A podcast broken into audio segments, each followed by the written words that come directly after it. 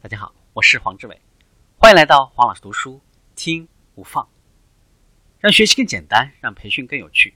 我们继续分享，成为你想成为的人。沟通的技巧，在沟通当中，要保证直接对话，地位平等。更重要的就是给别人表达的机会，所以要学会先听后说。那么为什么要这么做呢？我们来看，听别人说呢，能够让你获得新的想法，听到不同的观点，帮助你了解和克服自己的弱点，凸显你对别人的尊重和重视等等。那么对别人而言，你的倾听能够让他们感觉到自己的想法是有价值的，鼓励他们主动表达，给他们带来一定的压力，迫使他们独立思考问题。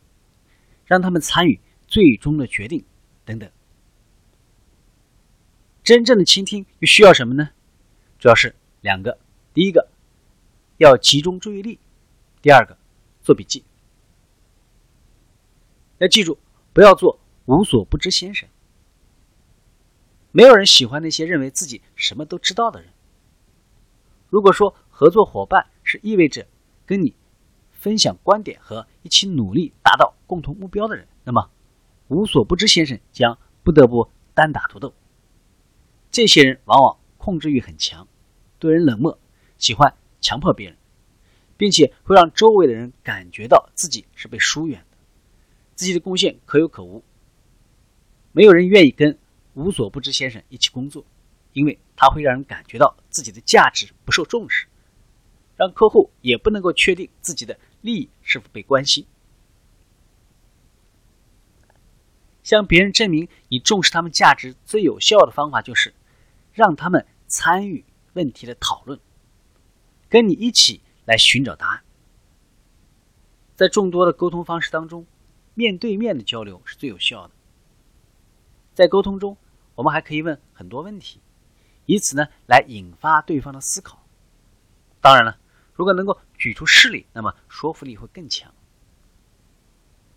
如果你要打算进行一次演讲，有以下几点呢需要注意：描绘呢一幅蓝图，明确指出那些对你的成功至关重要的人，也包括那些从你个人角度而言能够影响到你工作的人，把团队放在第一位，引用前人的事例，使用。有感情色彩的词汇，引述个人的经验，还有呢，你所表达的应该是内心的声音。我们在开会的时候要建立共识和获得支持，那么就需要呢注意以下几点：第一个，制定讨论的框架；第二个，让那些对你来说重要的人呢参与进来；第三个，全面的考虑每个人的意见；第四个，确保。自己呢足够自信。第五个，直言不讳。第六个，重视别人的观点。